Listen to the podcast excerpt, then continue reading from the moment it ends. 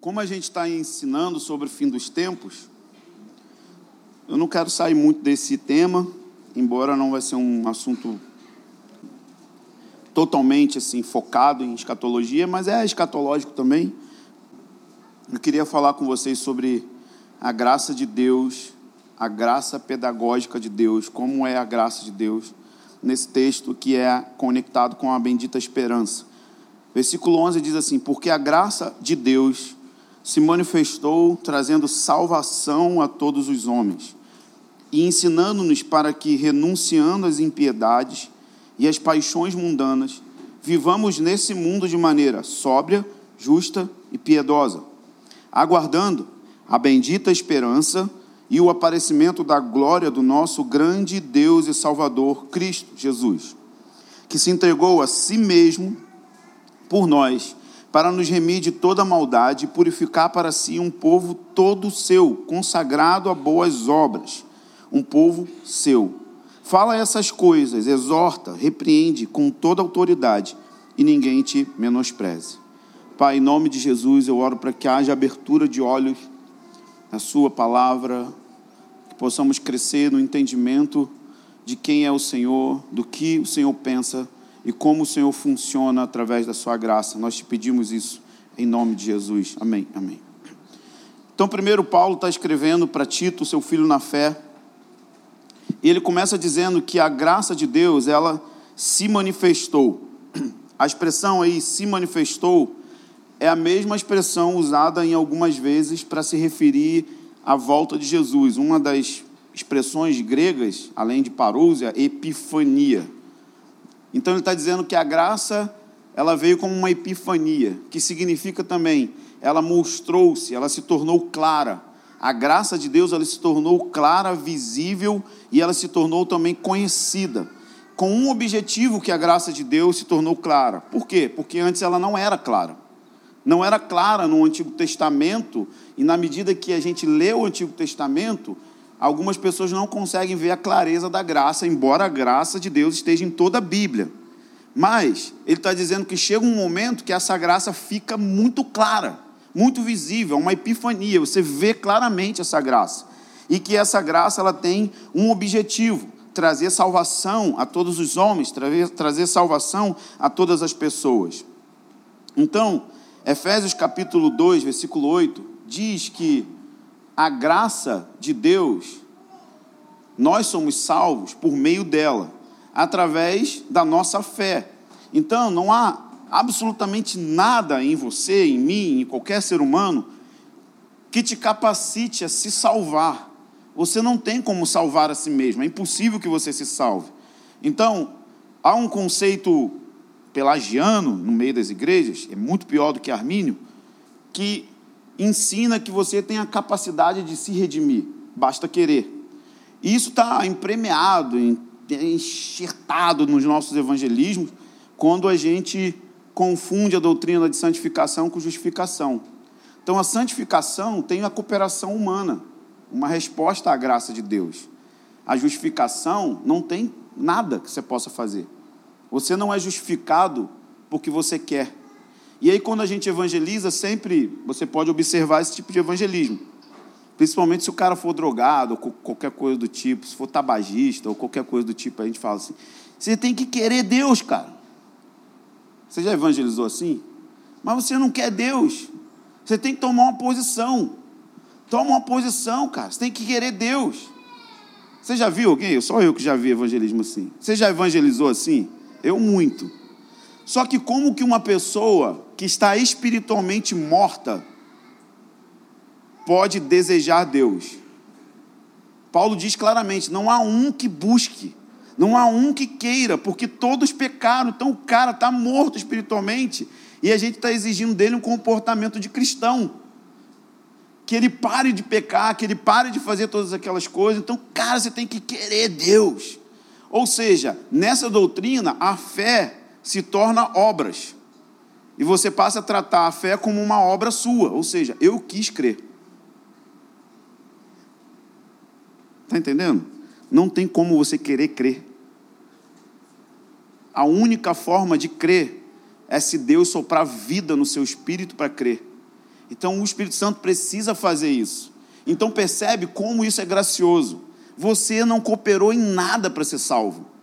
Você não cooperou em absolutamente nada. Você não pode mover um dedo sequer para ser salvo. Então a graça de Deus é escandalosa demais. Você não é salvo porque você quis, você é salvo porque Deus quis te salvar. O profeta já dizia: salvação pertence ao Senhor. E fique chocado com isso de que você não pode fazer absolutamente nada. Então a graça de Deus se manifestou para salvar e deixar a gente rendido diante disso. Então, como essa graça se manifestou? Paulo explica isso em Romanos 3, versículo 21. Vamos olhar Romanos 3.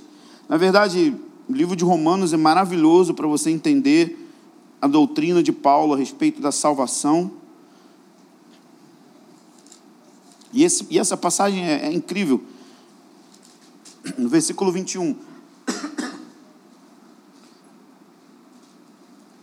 Antes, Paulo está falando da, da natureza humana, versículo 9, falando que não há um justo sequer. Versículo 11: Não há ninguém que entenda, ninguém que busque a Deus, todos se desviaram juntos e tornaram-se inúteis. Não há quem faça o bem, não há nenhum sequer que faça o bem. E ele está descrevendo a característica da natureza humana caída e aí no versículo 21 ele diz assim: Mas agora, diante de tudo isso que o homem é incapaz de se salvar, mas agora, a justiça de Deus, olha de novo a palavra, se manifestou. A justiça de Deus se tornou clara, sem lei, atestada pela lei e pelos profetas. O que, que ele está dizendo aqui? Sem lei, porque a lei de Deus não tinha o poder de justificar, de salvar o homem. Sabe para que, que existia a lei de Deus? Para te condenar. Para isso que existe a lei. Porque, cara, quando Deus dá os dez mandamentos, quando ele está falando o primeiro mandamento, mas ele nem terminou de falar, o povo já estava pecando. Qual que é o primeiro mandamento em Êxodo 20? Vocês lembram? Qual é? O primeiro mandamento é não terás outro Deus. Quando Deus está falando, não terás outro, os caras já estão fazendo bezerro de ouro lá embaixo. Não dá nem tempo de Deus transmitir o negócio direito e eles já estão quebrando. Então, desde que você nasceu, você já nasceu quebrando a lei. Então, você comete pecados porque você nasceu em pecado. Então, sua árvore só produz isso, quebrar a lei. Você sempre quebra a lei. Então, a lei de Deus é aquela parada que te pega. Você passa todo dia 150 por hora naquela pista e beleza. Só que tinha um matagal na frente da placa, que era permitido só 90. Quando sai o mato, o que, que a lei faz com você? Te condena. A lei te pegou, porque você estava quebrando ela, mas você não sabia que tinha lei ali. Porque tinha um mato tampando a placa, então você ia varado, 150. Aí um dia a prefeitura tirou um matagal e apareceu a placa, 90 por hora. Ih, fui pego na lei. Então a lei existe para isso, a lei de Deus vem para condenar você. Por que, que você tem que ficar condenado? Porque ninguém se sente necessário de ser salvo, ninguém sente a necessidade de ser salvo, se antes não se sente perdido. Então esse, isso era a crise de Lutero que Lutero ele era tipo um cara que queria cumprir todos os mandamentos, ele era muito chato com isso, mas ele vivia agonizando de que ele não conseguia ser santo, de que ele não conseguia cumprir a palavra, ele tinha depressões terríveis por causa disso. E ele um dia descobriu que não havia a possibilidade dele se tornar justo diante de Deus, porque ele estava cumprindo as regras da lei, porque no final ele não conseguia cumprir. Ele quebrava todas elas, e a Bíblia é clara: se você quebrar um mandamento da lei, você quebrou toda a lei. Então, a lei de Deus não, não justificava o homem. Então ele está dizendo: a justiça de Deus se manifestou sem lei. Mas significa que não existe lei? Não existe a lei, porque fala que ela foi atestada pela lei. Ou seja, a lei veio primeiro, a lei de Deus, para que você olhasse dez mandamentos. Caraca, não cumpro nada, estou ferrado, Deus vai me matar. Porque qual é a condenação para quem quebra a lei? Qual é? Morte. Ser preso, pagar. Então estou sempre ferrado. Tipo, não tem como eu me tornar justo diante de Deus.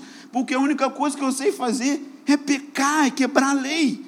Então tinha que ter um jeito da gente se tornar aceito diante de Deus. E é isso que Paulo está dizendo. A justiça de Deus por meio da fé em Jesus Cristo, para todos os que creem, pois não há distinção, porque todos pecaram, estão destituídos da glória de Deus, sendo justificados gratuitamente pela sua graça, por meio da redenção que há em Cristo Jesus, a quem Deus ofereceu como sacrifício propiciatório por meio da fé, pelo seu sangue, para a demonstração da sua justiça. Sacrifício propiciatório. A graça de Deus se manifestou através de um evento chamado propiciação. Diga assim: propiciação. É muito legal esse nome. Sabe o que significa propiciação? Significa aplacar a ira. Deus precisava derramar a sua santa ira em alguém. E esse alguém éramos todos nós. E ele decidiu descarregar a ira dele no corpo do filho, que cumpriu a lei, que nunca pecou, que sempre andou em retidão. Deus descarrega a ira dele. Por que ele tinha ira? Porque tinham quebrado a lei. E quando quebra a lei, alguém tem que pagar.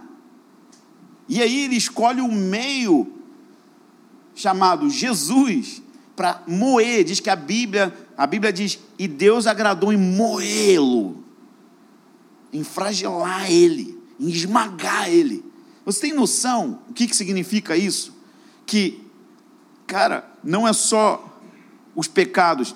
Deus, Deus, Deus é, é, muito, é muito doido isso, porque Isaías fala: Ele levou sobre si as nossas dores, Ele levou sobre si nossas enfermidades, e nossas significa nossas de toda a humanidade em todas as gerações.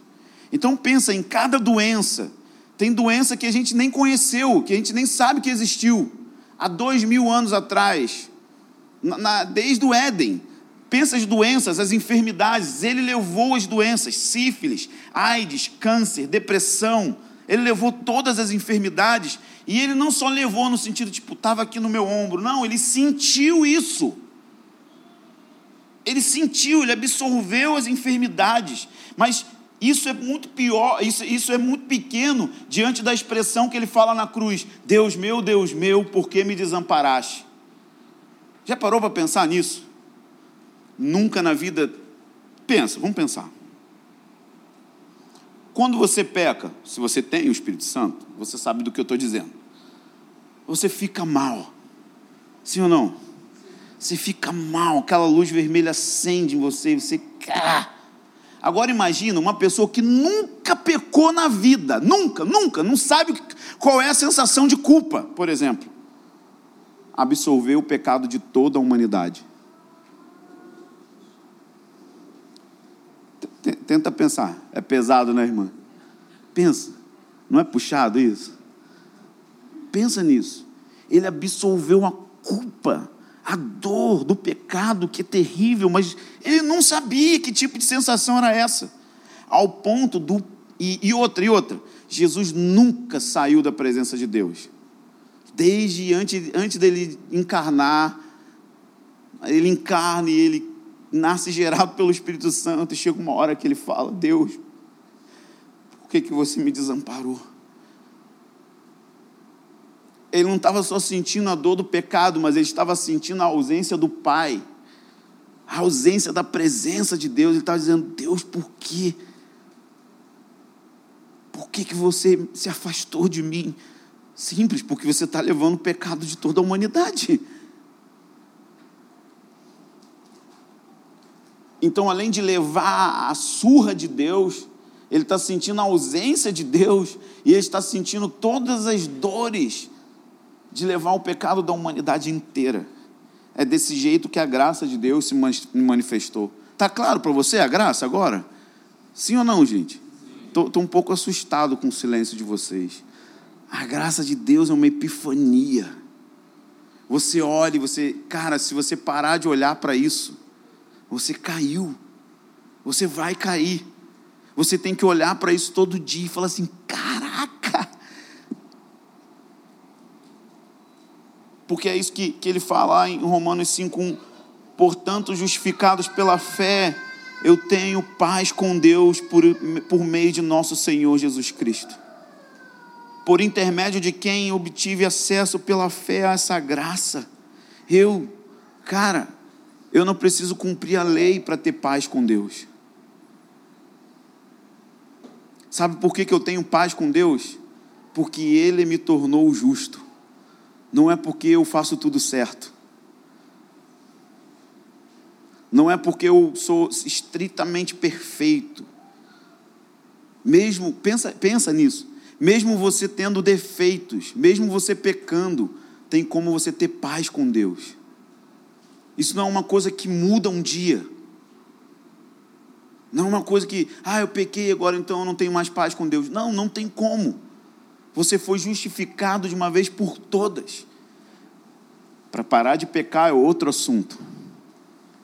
Não é justificação, é santificação. E quando você inverte isso, dá ruim. Porque parece que para ser justo diante de Deus, tem alguma coisa que você tem que fazer. E não tem. Você precisa crer. Estamos juntos aí? Então, beleza.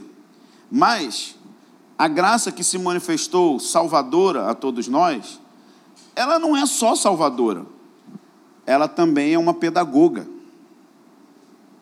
Então o problema é que a gente para na justificação, ou naquilo que a gente chama de salvação, e a gente não amadurece. Nenhuma pessoa aqui, dentro dessa sala, foi salvo para continuar criança espiritualmente. Então a graça de Deus, ela se manifesta salvadora, como nós dissemos, dizemos antes, mas ela também se manifesta agora como um pedagogo. Ela vai te levar numa trilha de ensino, e eu amo isso.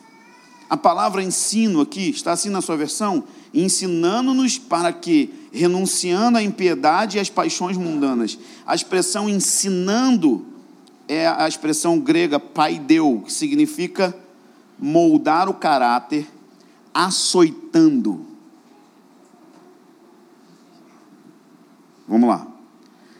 Ensinando aqui significa moldar o caráter por meio de açoite. Bom, se você tem filho, e se você não aplicar disciplina no seu filho, você está criando uma pessoa forte candidata à delinquência porque a disciplina modela. Seja lá qual for, se for por meio de açoite físico, não importa, tem que ter alguma disciplina, porque é a disciplina que modela o homem, é a disciplina que modela o caráter, é fazer coisas repetitivas e chatas que formam o caráter do homem. Então nós somos de uma geração de uma psicologia barata e de uma de ideologias que dizem que se você vai vai corrigir a criança com vara, ela vai crescer com trauma. Na verdade, eu só tive trauma na minha vida porque minha mãe não me corrigiu. Porque eu vivi sem limites. Porque eu vivi sem ouvir não. Então, se você educa pessoas é, dessa forma, sempre dizendo sim para tudo, sempre deixando fazer tudo, eu quero te informar que isso aí é total falta de amor. Falta de amor. No amor, nós precisamos de não, nós precisamos de confronto. As pessoas querem ser amadas, como eu disse na quinta-feira. Deus é amor, mas o amor não é Deus. Tem uma divinização dessa, desse sentimento amor. Amor virou um Deus. E o que, que significa? Tolerância. Frouxo. Não é assim. O amor na Bíblia é obediência. É isso que as Escrituras dizem: que quem ama obedece, guarda os mandamentos. Então, o amor não é um sentimento divinizado. O amor não é Deus. Então, a gente tem um tipo de, de psicologia barata que remove o ensino por meio de açoites. E a gente está falando da graça, que a graça de Deus vem com um chicotinho. Chicotinho queimado é muito. Ninguém brincou disso, né? Só, só os velhinhos. Então vem no chicote, a graça vem. Tchá! E a gente pensa logo que, então não é graça. Se tem chicote, não é graça. Se tem chicote, não pode ser amor. É assim que a gente pensa, e é por isso que a gente não é maduro, porque a gente supervaloriza o sofrimento. A gente fica olhando para o sofrimento e fica, ah, eu estou sofrendo, olha como é que eu estou sofrendo, eu estou sofrendo, não, meu Deus me abandone". Gente, você está sofrendo porque Deus te ama. Eu estou sofrendo, estou doendo, eu não quero doer. Ai, meu Deus. Mas vai doer mais. Porque Deus sabe que a metodologia de esticar o ser humano é por meio da dor. Estou meio masoquista, né? Estou não, estou bíblico. E eu vou te provar isso. Eu vou te provar e eu estou vivendo isso na minha carne. Então eu posso falar com muita propriedade de sofrimento. De muito, com muita propriedade. Então a graça de Deus ela se manifesta como, uma, como uma, um treinamento no açoite, para modelar. Por que, que ela precisa nos modelar? Porque ela vem para nos ensinar a deixar a maldade. Impiedade significa a prática do mal. Gente, mesmo salvo, mesmo justificado e tendo paz com Deus, você tem a habilidade de ser uma pessoa maldosa. De cometer impiedade, maldade nos relacionamentos, maldade dentro do casamento. Quantas vezes eu, eu atuo com maldade sobre a minha esposa? Maldade não é só arrancar a orelha, torturar, não. Às vezes você é maldoso quando você é sarcástico, sabendo que aquilo fere a pessoa. E você faz por mal, é, por mal, né? Nós estamos sempre agindo com maldade. Eu não assusto, eu falo assim, ah, ah, isso aí é, é o dom dele. Fazer coisas ruins contra o outro. Só que a graça de Deus vem para te dar umas chicotadas para você parar de ser mal. Para parar de cometer impiedade. Porque não é que você vai fazer coisas boas, mas é que a graça de Deus vai fazer com que Cristo cresça em você, para que Cristo assuma o controle da sua vida, porque só Cristo faz coisas boas. Por isso que Paulo disse: Cristo vive em mim, Cristo está aqui agora. Então, quando Paulo levantava, era Cristo. Quando Paulo orava, era Cristo. Quando Paulo perdoava, era Cristo. Quando Paulo dava outra face, era Cristo. Era Cristo nele. Então, a graça de Deus precisa nos açoitar para que saia o Loki e levante o Cristo para que mate o Davi e viva o Cristo, para que mate o Michel e viva o Cristo. Até que, que as pessoas olhem para mim, cara, você está muito igual a Jesus. Cadê o Michel? Sumiu. Não tem, morreu. Tomei tanta chibatada que fiquei quietinho. Não levanto nem o dedo. Ah, se levantar, ah, já volta de novo e o Cristo já vem. Não dá tempo do Michel vir de novo. É o Cristo, é o Cristo, é o Cristo em mim, não é isso que diz? Cristo em vós, esperança da glória. Então a gente tem que entender que você é salvo, mas, cara, vai vir a graça chicoteadora. Vai vir a graça de Deus, ó, para fazer com que você deixe de ter paixões mundanas. Aqui a expressão paixões mundanas é concupiscência. Concupiscência é o desejo exacerbado da carne. É o desejo exacerbado das coisas que a sua carne clama. Você tem desejos terríveis na sua carne. Terríveis de pornografia para cima. E tem as coisas sutis, que nós chamamos de entretenimento e a idolatria.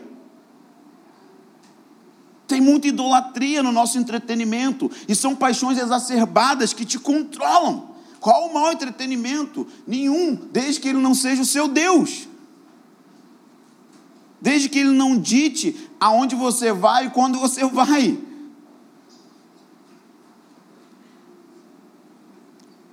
Então a gente está precisando de boas chicotadas. Por quê? Porque diz o seguinte: ensinando-nos para que, renunciando à impiedade e às paixões, à maldade e à concupiscência, vivamos neste mundo, não é no céu. Viver nesse mundo de maneira sóbria, diga sóbria, justa e piedosa. Sóbria, de maneira sóbria, atento, vigilante, não bêbado. Sabe o que, que o bêbado, o cara embriagado, ele sai de si. E a gente está chapado do vinho da Babilônia. Chapado. Correndo atrás de uma vida que Deus não quer que a gente tenha, que Deus não quer que a gente conquiste.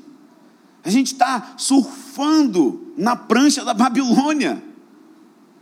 É muito sutil isso, está entrando dentro do cristianismo em todo lugar. E a gente pede a sobriedade porque a gente está totalmente embriagado com o vinho do mundo. Mundanismo é uma coisa muito difícil de se falar, porque mundanismo é uma linha, é, uma, é o fio da navalha.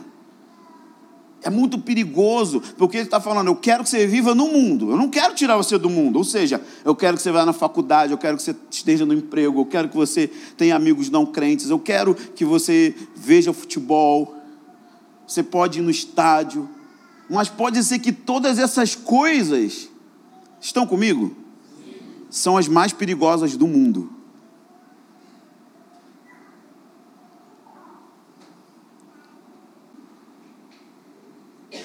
Então não é demônio, mas pode virar um para você. Assim como todas essas outras coisas que eu falei, o seu emprego, seus amigos, os seus relacionamentos, a maneira como você relaciona com a política. E a gente fica bêbado. Aquilo nos toma e a gente deixa de ser a gente. Então se diverte, brinca, mas deixa a graça te açoitar. Para que você não fique bêbado com essas coisas. Não fique bêbado ele também vai dizer que você vai ser justo. Justo aqui é a palavra reto. Santidade, a graça vai te açoitar para que você tenha santidade. E por último, piedosa, vida piedosa. A palavra piedosa significa tornar-se como o divino. O objetivo da graça é esse: fazer com que você fique parecido com Jesus. Torne-se parecido com Jesus, seja piedoso, tenha uma vida que reflita isso, que reflita o Senhor. Então, Deus tem meios da graça para fazer isso. Qual que é o instrumento de Deus para fazer isso? Vamos lá, 1 Pedro 3,18. Está comigo no raciocínio?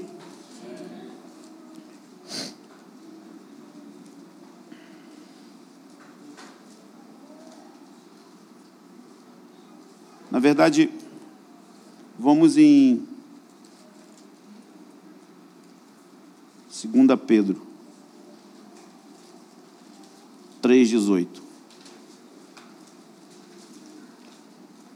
Antes, crescei na graça e no conhecimento de nosso Senhor e Salvador Jesus Cristo. Lucas 2,52. Então veja, a graça se manifestou salvadora. Agora Pedro está falando que ela não é estática. Ele está encorajando você a crescer, ou seja, meu irmão, deixa o chicote cantar. É isso que Pedro está falando. Deixa o chicote vir. Cresça na graça de Deus. Olha Lucas 2,52. O que está escrito aí? Está escrito o seguinte. Vê se não está assim. Que Jesus crescia em sabedoria e estatura de graça. Ou, em outras traduções, Jesus crescia em sabedoria e graça. Agora pense comigo por que, que Jesus tinha que crescer em graça se ele não tinha pecado? Porque não tem a ver com pecado mais agora, tem a ver com maturidade. Jesus não nasce maduro. Já pensou nisso? Jesus não nasce maduro, ele precisou passar por meios da graça, de maneira que esses meios da graça amadurecessem ele. E a palavra crescia no original fala de um ferreiro. Eu estou vidrado em Vikings, assim, todo, quase na última temporada aí. Sempre eu vejo as, o ferro entrando no fogo e o ferreiro batendo no ferro e o ferro estica. É isso que estava acontecendo com Jesus. O pai batia nele e ele esticava. Está comigo nisso? Olha isso aqui, Hebreus 5.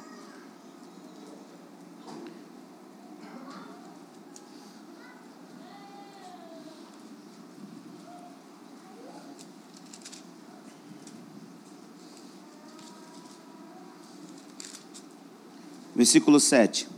Você já leu esse versículo? Jesus, nos dias da sua vida, olha isso, Davi, nos dias de sua vida, com grande clamor e lágrimas, Jesus ofereceu orações e súplicas para aquele que podia livrá-lo da morte. Tipo, eu me, eu me encaixo tanto nisso aqui, gente. Eu fico oferecendo orações e súplicas com lágrimas àquele que pode me livrar da morte, aquele que pode me livrar da dor. E tendo sido ouvido por causa do seu temor a Deus, embora sendo filho, aprendeu a obediência por meio das coisas que sofreu. Jesus não sofreu só na cruz, ele sofreu antes da cruz e que ele se tornou uma pessoa. Você quer ser obediente, mas não quer sofrer. Como que você vai ser obediente sem sofrimento? Impossível. O sofrimento te torna uma pessoa obediente. Então, você pode sofrer, primeiro, por causa do seu pecado. Você talvez lute com pecados que te trazem sofrimento. Você pode sofrer por causa da justiça, quando você é alguém reto, santo, e você é perseguido por ser reto e santo. E você pode ser uma pessoa que está passando pelo sofrimento, porque é o próprio Deus ligando o fogo. Mas, na verdade, os três é Deus que opera. No pecado, você sofre e Deus permite para que você corra para o lugar onde você pode ser livre do pecado. Porque a gente se acha o cara capaz de viver sem pecar, sem Deus. Então, às vezes, ele sai e deixa. Até uma hora que você quer render para ele falar: agora me ajuda, eu não sei mais. Eu já tentei de tudo e eu não consigo mais. Então, tudo é a instrumentalidade do Senhor no seu sofrimento. Então, Jesus ele precisou aprender a obediência por meio das coisas que ele sofreu. Agora olha Isaías 50. Eu prometo que a gente vai lá em Pedro. Em algum momento. Isaías 50, versículo 5. Olha isso. Verso 4. O Senhor Deus deu-me a língua dos instruídos, para que eu saiba o que dizer o que está cansado. Então, o Senhor deu instrução a Jesus, é uma profecia messiânica. E ele me desperta todas as manhãs, desperta-me o ouvido para que eu ouça como um discípulo. O Senhor Deus abriu-me os ouvidos e eu não fui rebelde, eu não me, não me afastei. Olha o que, que ele fez no versículo 6. Ofereci as minhas costas aos que me feriam e a minha face aos que arrancavam a barba, e não escondi o rosto dos que me afrontavam e me cuspiam. Por isso, Senhor Deus, me ajuda, portanto não fico envergonhado, por isso o meu rosto está firme como uma pedra. Cara, teologia de vikings. Os caras querem ir para Valhalla. Você não viu Vikings ainda? Teologia de vikings. Isso é história mesmo, assim, não literalmente, porque óbvio que é ficção, mas a história dos bárbaros invadindo o cristianismo romano, católico, é que os cristãos dessa época tinham pavor da morte. E o que chocava a fé dos cristãos era que, quando ia ter um sacrifício, os caras se ofereciam com a firme convicção de que se eles se fossem o sacrifício, eles entrariam no céu deles, que é a Valhalla. E eles iam para a guerra desse jeito, sem medo de morte. E aí as pessoas falavam que eles tinham mágica, que tinham demônio. Não era, porque os caras abraçavam a fé deles, a fé futura deles, a esperança deles era sinistra. Tipo, não tinha medo de morte, eles zombavam da morte. Era um prazer morrer na guerra. Vinha os velhinhos, cara.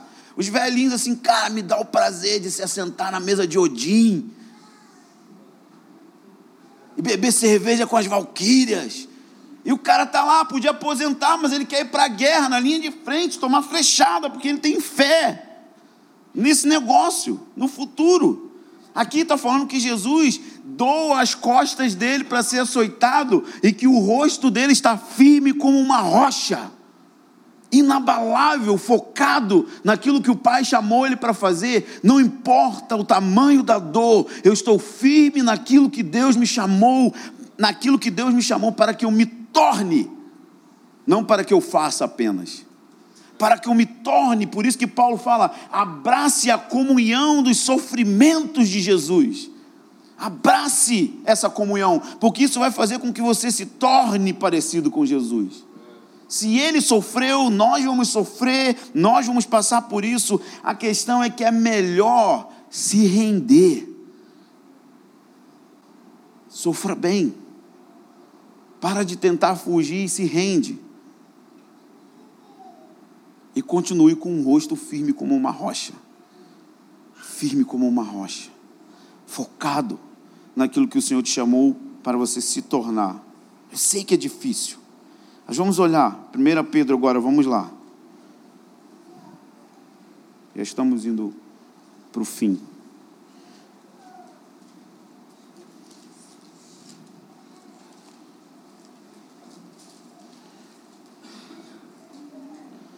Primeira Pedro 1,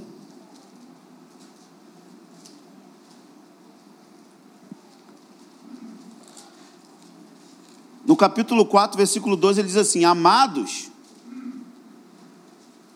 não estranheis a provação que, como fogo, vos sobrevém, como se estivesse acontecendo alguma coisa estranha. Vê se a gente não é assim. Ele estava assim: não estranha, mas a gente estranha quando o fogo vem.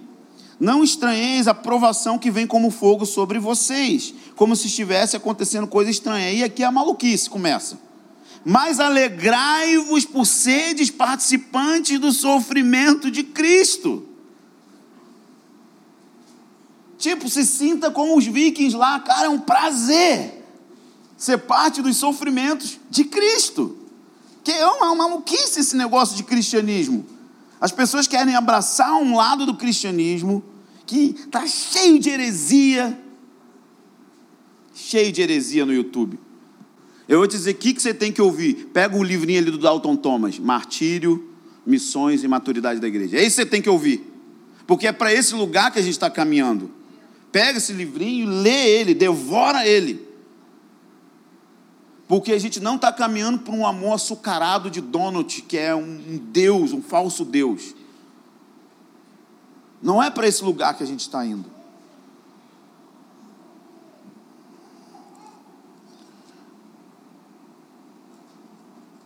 1 Pedro 1.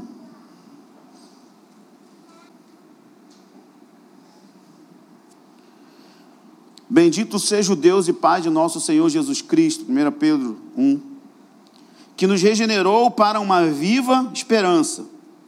Então você foi salvo para uma viva esperança, nasceu de novo para isso segundo a grande misericórdia pela ressurreição de Cristo Jesus dentre os mortos, para uma herança que não perece. Essa palavra herança que não perece, ela no original significa bendita entrada no reino milenar de Jesus. Então ele está dizendo que Jesus salvou você e que ele te deu uma herança. Só que tem uma parada com herança na Bíblia. Herança na Bíblia você não recebe sem maturidade. É diferente do mundo. Quantas pessoas você já conheceu, histórias e tal, de herdeiros que eram imaturos para administrar a herança e perderam a herança toda? O cara ganha 300 mil, 400 mil, em menos de um ano ele torra o dinheiro todo. Porque ele não tem maturidade para administrar aquela herança, ele não trabalhou por aquilo, ele não teve esforço por, por nada daquilo, e ele é um menino ou uma menina imatura, então ele tem muito da herança, mas ele vai desperdiçar porque não há nele maturidade. Herança no reino de Deus tem a ver com maturidade, seja a herança que Deus nos dá, até a herança que a gente recebe de pais espirituais. Não tem como o filho administrar uma herança de um pai espiritual se ele não está pronto para carregar o fardo que aquele pai carregava. Não tem como. E assim é no reino de Deus, existe herança que é o Senhor trabalhou, mas Ele quer que você deixe de ser menino, porque enquanto você é menino, você em nada difere do escravo. Então, uma hora você tem que amadurecer, e a metodologia de amadurecimento é a graça de Deus te açoitando. Você vai se açoitando, e ele diz assim: que sois protegidos pelo poder de Deus mediante a fé. Deus vai te guardar. Ele não vai deixar você desfalecer. Você é protegido pelo poder de Deus mediante a fé para a salvação que será revelada no último tempo. Está falando da sua maturidade. Na volta de Jesus, uma maturidade que vai se manifestar lá. E aí ele diz: Nisso, essa é com essa maluquice de novo. Nisso exultais, ainda que sejais necessariamente afligido por várias provações por um pouco de tempo. Mano, sabe quantas vezes você vai ter provação? Várias vezes. É isso que o texto está dizendo. Por quê? Porque você tem que passar na provinha. Vem a prova. Tomou nota, sei mais como é que é, se é D, na minha época era letra, não sei como é que é agora. Tomou nota vermelha. O que, que faz quando faz isso? Recupera. Ficou de recuperação. Então vai vir provação sobre a sua vida para que você passe naquele estágio. E aí você passou, subiu um degrau, mano, vai vir outra pior. Aí você sobe, tipo, quanto mais maturidade, mais autoridade, mais o calor do fogo aperta, mano. E é isso que o Mansur falou: você não, não gosta de fogo? Então você é Elias, então te prepara para sofrer. Aí ele falou: a única coisa que você tem que fazer é dar dez passos. Sai da caverna. E anda, sai da porta, vai para a rua, mano. Mas você quer fogo? Se você quer fogo, primeiro o fogo tem que queimar você. Você tem que queimar. E é isso que ele está dizendo aqui. Exultem, ainda que seja necessariamente afligido por provações por um pouco de tempo. Para que isso? Para que a comprovação da vossa fé, mano, sua fé tem que ser comprovada. Você tem que ser testado nela. A vossa fé vai ser comprovada. Cada um aqui de vocês vão ser testados se crê mesmo. Para que a comprovação da vossa fé, mais preciosa do que o ouro que perece, embora provada pelo fogo, vai redundar em louvor, glória e honra na volta de Jesus, na revelação de Jesus. Pois sem tê-lo visto, isso é lindo, pois sem tê-lo visto, vós o amais. Nós não vimos ele em carne e osso. Pois está falando para os discípulos, vós mesmo, não tendo visto ele em carne, vocês não viram Jesus andar aqui em carne, sem tê-los visto, vós o amais, e sem vê-lo, crendo, exultais com alegria inexprimível. Eu não estou vendo Deus em lugar nenhum, mas mesmo assim eu estou exultando em louvor, mesmo sem vê-lo. Não estou vendo, não vi em carne, não estou vendo no espírito, não estou vendo em lugar nenhum.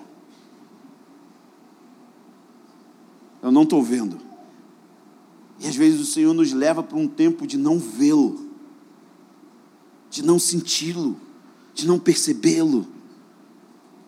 Nisso exultais, com alegria. Cara, é com alegria inexprimível. Eu não sei o que é isso ainda. Mas eu tenho certeza que Ele vai me levar para esse lugar. Eu tenho certeza que se você permitir, Ele vai lançar fogo. O calor vai aumentar. Porque Ele precisa purificar o ouro.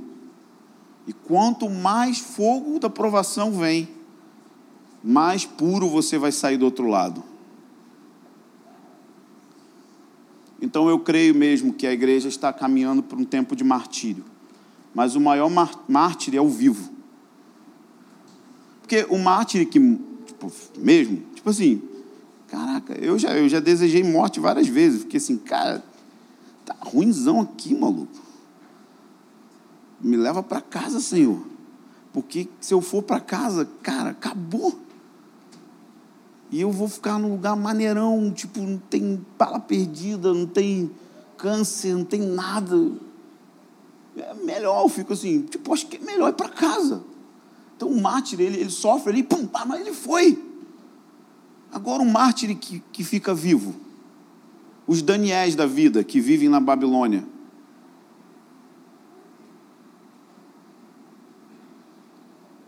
Os Obadias da vida, que trabalham para o rei Acabe e Jezabel. No fim dos tempos vai ter gente fiel trabalhando nos meios corruptos. Vai ter os Obadias, que vão alimentar profeta com pão e água, mas ele não sai do sistema. Ele é o capitão Nascimento ali, dentro da parada. Ele fica lá dentro. Ele tem valores, tem princípios, ele é um bom empregado, é um bom funcionário. Ele é um mártir vivo. Ele morreu. Morreu para si. E está ali glorificando a Deus num lugar que ele pode morrer de verdade. Então a gente tem que abraçar o espírito do martírio. Nem todos vão ter a, a, o dom e a graça de ser mártires físicos, mas todos têm o dom de serem mártires. Porque quando Jesus fala, recebereis poder para ser minhas testemunhas, a palavra testemunha ali é martúria. Mártir. Vocês vão receber poder para ser meus mártires. Esse é o chamado que o Senhor tem. E não é para ficar colocando sofrimento como um Deus. É só para fazer igual Pedro. Não estranhe. Estão estranhando? Não estranha, não. Exultai. Cante. Dance. Celebre. Faça churrasco. Mas sabe que vai ter o chicote da graça.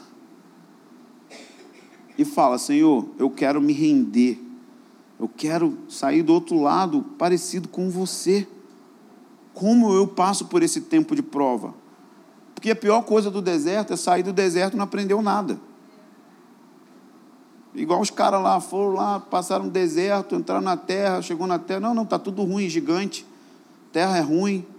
Aí morre no deserto, pô, burrão. Passa pela dor, mas passa assim, cara, aprendi isso, cara, cresci nisso, rompi nisso, amadureci nisso, não faço mais aquilo.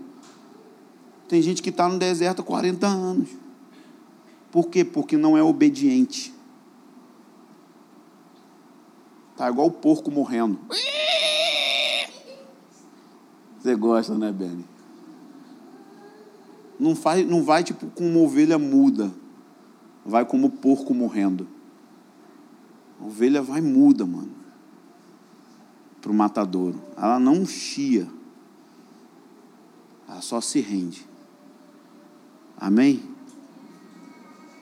Pai, em nome de Jesus, eu oro para que essa igreja, essa comunidade, abrace a cruz e a comunhão dos sofrimentos e se submeta à graça de Deus para sermos sóbrios, justos e piedosos, porque você quer um povo só para você e você tem os seus meios de fazer com que o nosso coração abandone os ídolos dessa terra, abandone todos os outros amantes e nos torne fiéis até o fim, Senhor, fiéis até o final, fiéis até o último momento, até o último dia, no aparecimento da glória do nosso Senhor, Deus Jesus Cristo. Nós te pedimos por essa comunidade, que essa palavra não caia no canto, mas que caia no coração e que a gente possa ajudar uns aos outros nesse tempo de maturação da fé, de maturidade e que a gente possa suportar uns aos outros em amor e não abandonar quando estivermos sofrendo,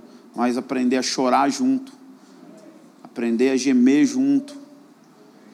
Nós precisamos de uma companhia de sofredores que sabem chorar junto quando está doendo, sabem rir junto, mas também sabem ser companheiros de lágrimas.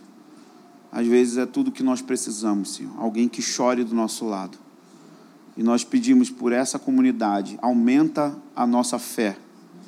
Aumenta a nossa fé para continuar confiando que o Senhor está conosco, mesmo em meio às guerras. Que o Senhor está conosco, mesmo em meio ao fogo. Que o Senhor está conosco, mesmo quando parece que a gente não está sentindo e vendo nenhum rompimento. Nós cremos que o Senhor quer trazer rompimento, mas ajuda-nos a ter fé quando não está rompendo Ajuda-nos a ter fé quando não está acontecendo, quando não está do jeito que a gente gostaria. E a ficar fiel no lugar da Sua presença. Eu oro para que essa comunidade cresça nesse sentido. Em nome de Jesus eu oro. Amém, amém e amém.